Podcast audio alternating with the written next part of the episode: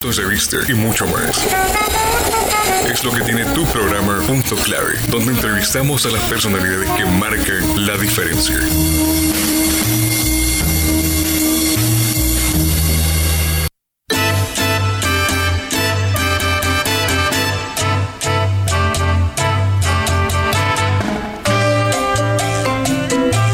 Bienvenidos a su programa Punto Clave. Les saluda Carlos Alvarenga. En esta ocasión nos acompaña un invitado muy especial, como todos los programas de Punto Clave. En esta ocasión pues tenemos el placer de tener en este espacio a Perla Simons Morales, quien es decana de la Facultad de Ciencias Médicas y quien cuenta con una maestría en salud pública, es licenciada en enfermería y investigadora que ha trabajado con organizaciones como USAID, OMS y Médicos Sin Fronteras.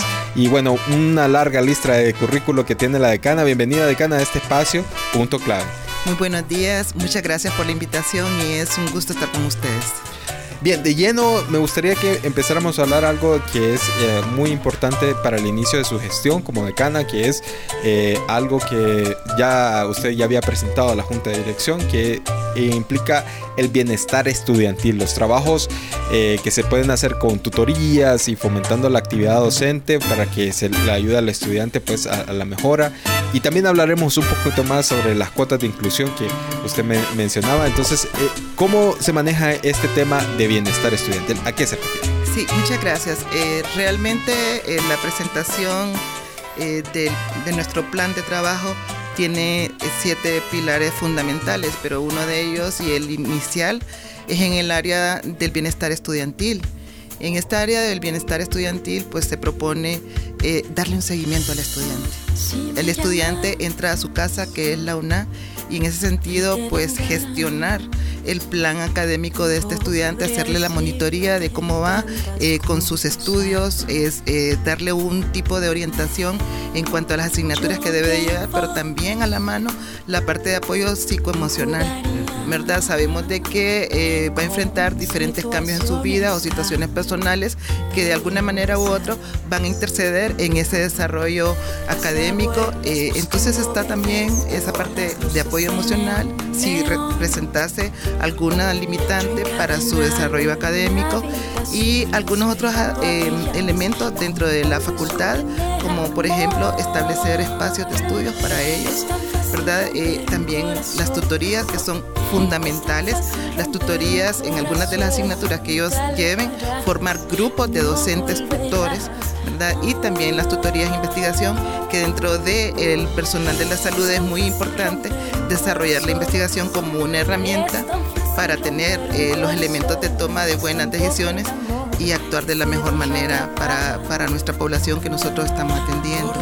Esas son algunas de las cuestiones importantes que nosotros tenemos para los estudiantes, así como también favorecer el acceso eh, de la masa estudiantil para algunas asignaturas que en algún momento eh, les sea eh, muy limitado este acceso. Entonces, esas son eh, algunas de las acciones que primordialmente estamos tomando ahorita. Estamos haciendo un diagnóstico de cómo nos encontramos, eh, cuáles son, por decir así, aquellas asignaturas que limitan eh, el acceso o el progreso académico estudiantil para saber cómo se les puede facilitar. La importancia que implica eso, ¿verdad? Conocer cómo está el estado de ánimo de los estudiantes.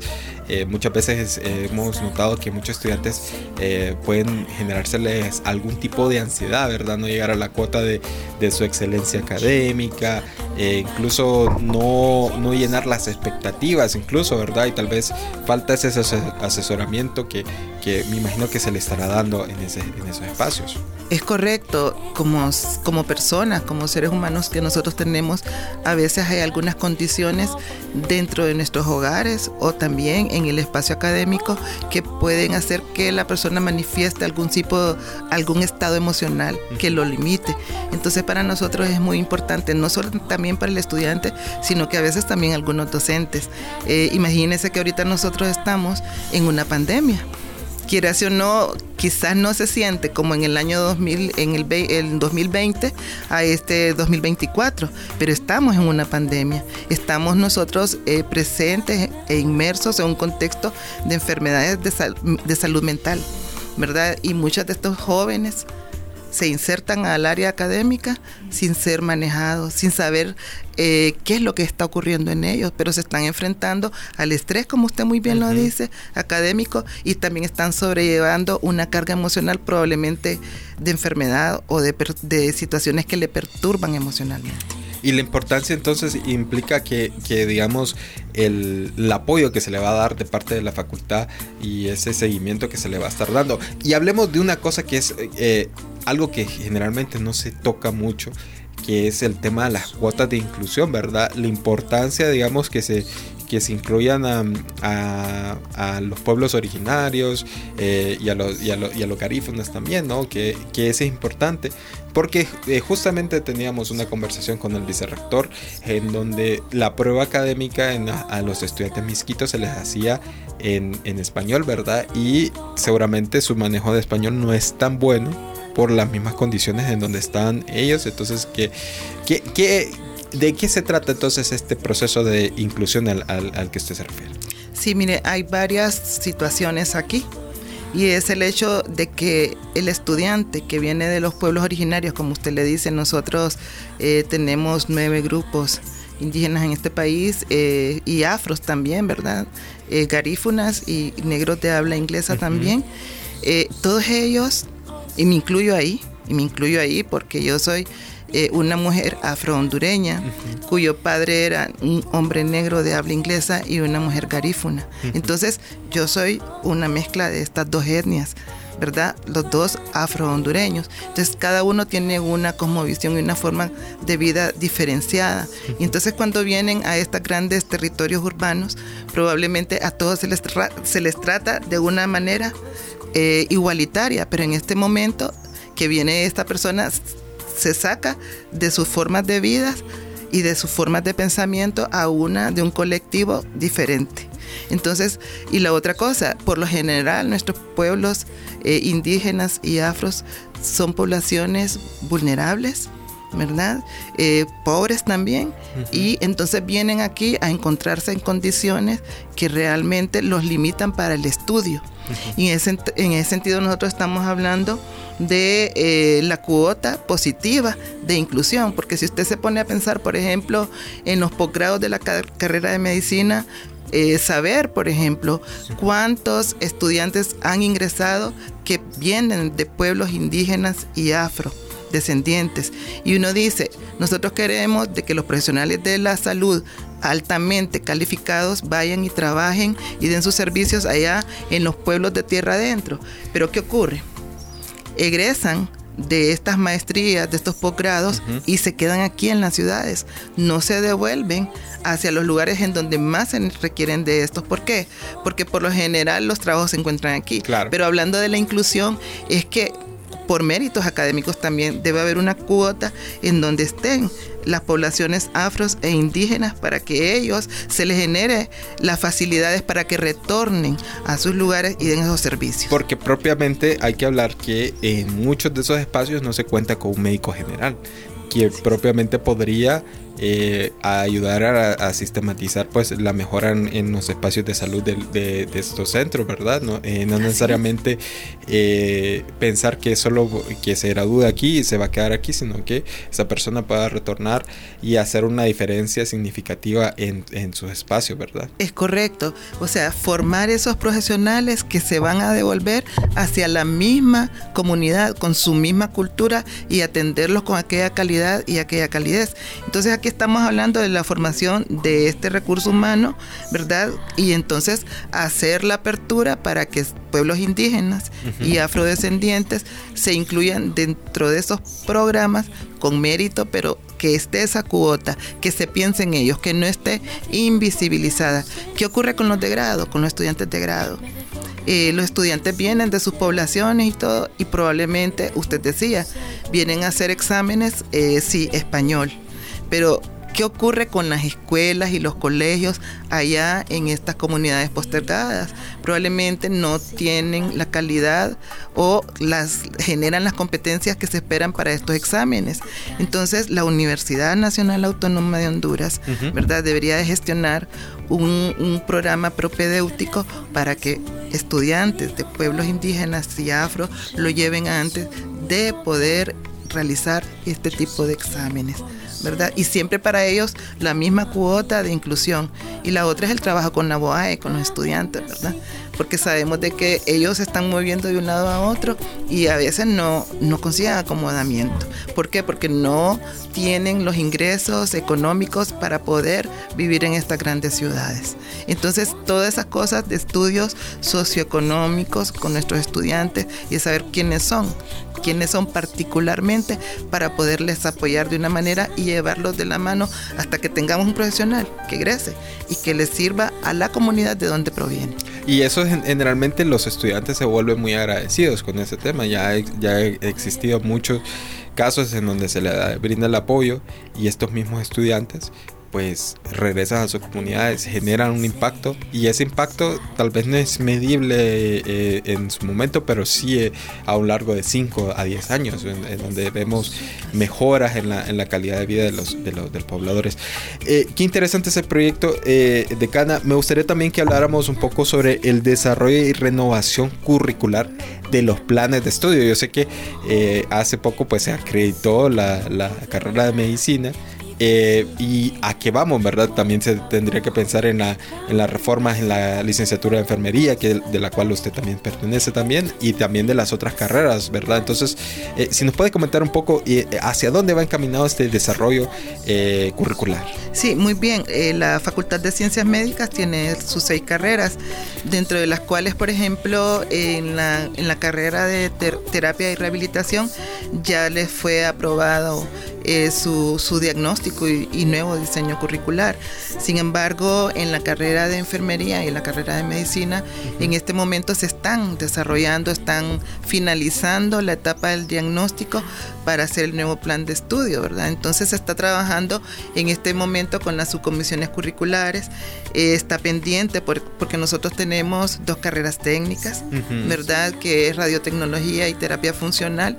Eh, los técnicos que también en este momento deben iniciar esta nueva evaluación curricular y también la carrera de nutrición.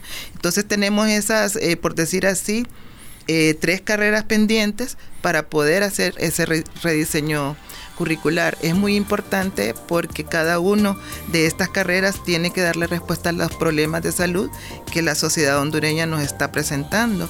Y estos planes curriculares, algunos de ellos tienen más de 10 años de haberse eh, formulado y entonces se tienen que contextualizar. Es un trabajo enorme que están realizando en este caso eh, las carreras que, que, lo están realizando ahorita, que es enfermería y medicina y entonces esperamos en este momento poder hacer ese diagnóstico curricular para las seis carreras y poderle dar esa respuesta a la población hondureña. Hay otras necesidades que dentro de, por ejemplo, si nosotros nos ponemos a hablar eh, sobre eh, la parte demográfica de Honduras, Honduras tiene una población que está dentro de las edades jóvenes de 30, 40 años, ¿verdad? Pero hay una población que ya, ya tiene enfermedades crónicas y es la población que ya está de 50 y más, ¿verdad? Entonces, eh, nosotros ya necesitamos eh, expertos en salud que atiendan a personas de la tercera edad y cuarta edad, por decirlo así. Entonces hay que ir viendo todas las necesidades que la población hondureña está presentando para ir formando estas nuevas carreras estamos en eso y yo le puedo asegurar de que en este nuevo gobierno va a ser de muchas transiciones, ¿verdad? Porque eh, la parte de salud, eh, el estado, o sea, la curva epidemiológica hondureña ha ido cambiando. Por ejemplo, en este momento nosotros estamos hablando de cómo las arbovirosis han ido afectando eh, a nuestra población, el dengue, chikungunya, zika, que casi no se, no se menciona, pero que sí están eh, afectando la salud de la población, así como la COVID, ¿verdad? Nosotros, eh, no sé si ustedes en este momento se enteraron de que solo al inicio de este año ya han muerto muchas personas que no han sido vacunadas, que no, ellas no se vacunaron y que han muerto de COVID. Entonces uno puede decir, bueno, pero si la vacuna es gratuita y está de libre acceso. Entonces se necesita mucho estudio, mucho análisis para poder abordar estos problemas de salud que son de atención primaria, de salud pública, para llegar hasta la población claro. Y poderlos prevenir. Y, y eso es lo importante que va es que se le esté dando el apoyo que se necesita a, la, población hondureña, ¿verdad? En estos casos. Y usted que también, que tan claro lo menciona, la, necesidad de hablar de estos temas, ¿verdad? Eh, me gustaría que también, eh, hablando ya de otro tema que es muy importante y es una de las facultades que más investiga, ¿verdad? Es el fortalecimiento de la investigación científica, ¿verdad? Eh, en este caso, los sistemas de investigación, apoyar el desarrollo y participación de los investigadores, pero también el apoyo a, unidades de investigación que estén eh, conformadas por estudiantes.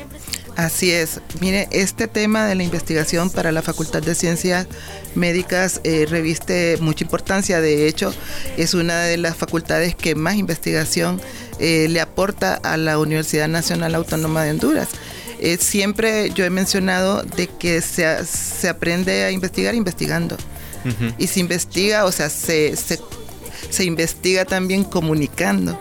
O sea, nosotros, por ejemplo, eh, tenemos en la carrera de enfermería, se llevan tres asignaturas de investigación y se investiga, pero no se publica mucho.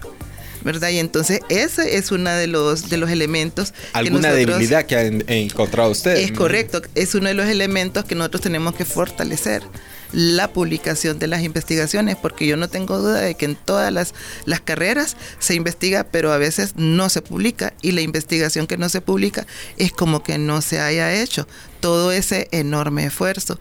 Y lo otro es el hecho de que desde las mismas carreras con nuestros estudiantes, de irlos incorporando y haciendo semilleros de investigadores que desde que son estudiantes, ellos están investigando, ¿verdad? Que ellos se incorporen a los equipos con los docentes a poder investigar y también publicar.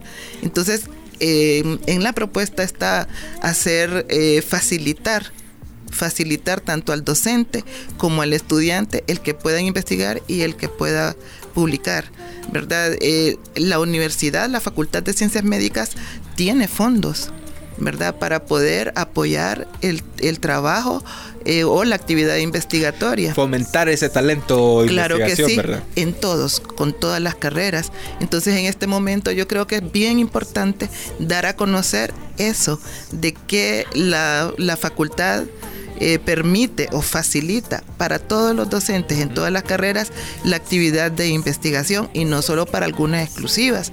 Y lo otro es eh, con los temas.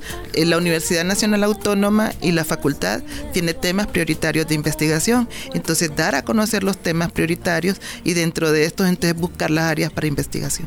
Qué importante eso, ¿verdad? Que eh, se esté pensando en esa, en esa área de investigación y darle el fortalecimiento necesario. Eh, dentro de estas aristas también se, se pensaría también este, pensar e, en eh, generar espacios para que los mismos estudiantes puedan eh, ayudarles a poder publicar, ¿verdad? Porque hay, hay ciertas revistas que piden ciertos requerimientos, ¿verdad? Que, que tal vez eso puede ser la desmotivación de algún estudiante, tiene la investigación hecha, pero no tal vez no bajo los parámetros que se le busca. Algo muy importante son los grupos de investigación en los grupos de investigación, los grupos de investigación no solo son de docentes, deben estar incorporados por los estudiantes y hay otra estructura que también que tiene que ver, que son los círculos de creatividad y es en la parte de fortalecer la innovación en los estudiantes. Entonces aquí, ¿qué es lo que nos toca a nosotros? Incentivar a docentes para formar junto con los estudiantes de estos grupos y lograr hacer integradas investigaciones. Y no solamente las, las investigaciones que sean de, por decir así, de personal de salud exclusivamente de enfermería, de medicina, sino que hacerla de una manera interdisciplinaria, multidisciplinaria, porque de una forma en colaboración se ve de una, eh, los resultados son más integrativos, ¿verdad? son de mayor interés también. Entonces, eso es lo que se pretende hacer. Ya hay estructuras de investigación en la facultad, pero deben de estar incorporadas por todas las carreras. Claro. Entonces, ese es uno de mis trabajos en este momento, de mis tareas, de fomentar, de motivar, pero también de integrar los grupos de investigación y además que hagan colaboración. Quiero comentarles que hay un grupo de investigación que es de farmacovigilancia de salud pública y es entre la Facultad eh, de Química y Farmacia y la Facultad de Ciencias Médicas. Eh, trabajo multidisciplinario, es ¿verdad? Correcto, y entonces ahí se habla sobre la seguridad en el uso de los medicamentos y es, y es vista desde enfermería, desde medicina, desde química y farmacia. Entonces, eso es lo que se necesita para poderle brindar a la población hondureña ese tipo de información que le sea útil en este momento. Este, este tema también me imagino que de investigación va colindante con el siguiente tema que, que me gustaría que habláramos, que es sobre la movilidad estudiantil y llegar a, espacios, digamos, de investigación en donde pueda un estudiante de la facultad, eh, sea de enfermería o nutrición, eh, tal vez hacer una estancia corta en, en, otra universidad, tal vez publicar con otra universidad o tal vez eh, seguir su, una parte de su, de su, formación en otra universidad. Entonces, uh -huh. me imagino que hacia ahí se va orientado. Mire, usted dijo antes eh, algo y dijo, bueno, se está trabajando en la acreditación. La, para poder hacer movilidad, también nosotros tenemos que estar acreditados, ¿verdad? Y, y es muy importante y, y, lo traigo a colación antes de hablar de movilidad, es que también las otras carreras deben de acreditarse, además de la carrera de medicina, se debe acreditar nutrición, se debe acreditar enfermería y tal. ¿Por qué?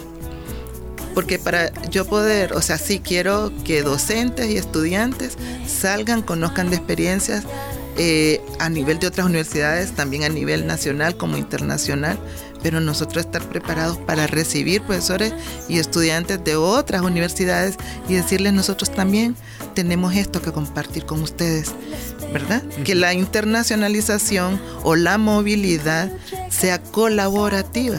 ¿verdad? Aquí hay muchas experiencias académicas y de vinculación que se pueden compartir conforme al contexto internacionalmente y nacionalmente. Entonces hay que, hay que definir muy bien qué es lo que nosotros queremos sacar como Universidad Nacional Autónoma de Honduras, en este caso Facultad de Ciencias Médicas, para mostrar a otras universidades, ¿verdad? Y prepararnos. Y parte de la preparación de eso está la acreditación nuestra y decirle nosotros estamos acreditados en esto y luego salir, pero sí fomentar y facilitar la salida de estudiantes y de docentes a otras universidades, ya sea nacional e internacionalmente. Eso es tan importante porque me imagino que muchos estudiantes eh, desean visualizarse también estudiando eh, en el exterior y también aportarles en este caso. Eh, me gustaría entonces, eh, ya para, para, este tema, hablar sobre una cosa muy importante que es el desarrollo de una educación no formal, eso lo, lo, lo que llamamos diplomados, cursos, esto no necesariamente orientado a la población de estudiantil, sino a incluso a, los, a, las personas eh, de, nuestra población, ¿verdad? madres, eh, padres, eh, incluso niños, jóvenes. entonces me gustaría que, habláramos un poquito sobre ese tema. Sí, decirle de que la Facultad de Ciencias Médicas tiene eh, un programa de educación continuada bien fuerte para egresados universitarios en, el, la rama de la salud y lo está llevando a cabo, pero también es importante hacer esa vinculación educativa eh, como atención primaria a la sociedad civil, ¿verdad? Estábamos hablando del cuidado, por ejemplo, de los recién nacidos, de los lactantes, en el cuidado de la mujer puérpera, o sea, la que acaba de salir de los partos. Todo eso nosotros dentro de las diferentes carreras, ya sea en grado y posgrado, podemos proporcionárselos a la sociedad civil mediante acciones de vinculación. De hecho, el 26 de enero nosotros como facultad llevaremos a Cantarrana una, una brigada de la salud en donde se están inmersos los posgrados médicos, los posgrados de enfermería, grado estamos invitando en la colaboración a odontología, pero no solo es eso, se van a dar las atenciones, pero se va a dejar entonces el seguimiento de algunos problemas de salud y se va a estar trabajando eh, con la municipalidad. Es decir, acercarse un poquito más a las comunidades. La universidad en la comunidad que es lo más importante. Así. Algo más para poder eh, terminar este programa de Cana. Yo sé que la, el tiempo se nos ha hecho rápido, corto y sé que hay más temas de, de tocar, pero me gustaría que tal vez alguna conclusión antes de finalizar. Bueno, solamente decirles que la universidad está a puertas abiertas, que nosotros en este momento en la Facultad de Ciencias Médicas esperamos que todas las personas eh, que han estado ahí, que si quieren y no quieren matricularse, se matriculen. Eh, nosotros estamos buscando y viendo las posibilidades para que se acerquen a su casa. Nosotros queremos formar recursos humanos en salud idóneos para nuestra comunidad y acercarnos más a ella. Para eso estamos. Bueno, gracias decana Perla Simos Morales por compartir con nosotros aquí en este programa Punto Clave estos temas tan fundamentales y tan trascendentales de la Facultad de Ciencias Médicas eh, sobre el bienestar estudiantil, programas de reforma curricular y, y, el fomento pues a la investigación. Se despide de ustedes de este podcast Carlos Alvarenga y en controles Hugo Bartes.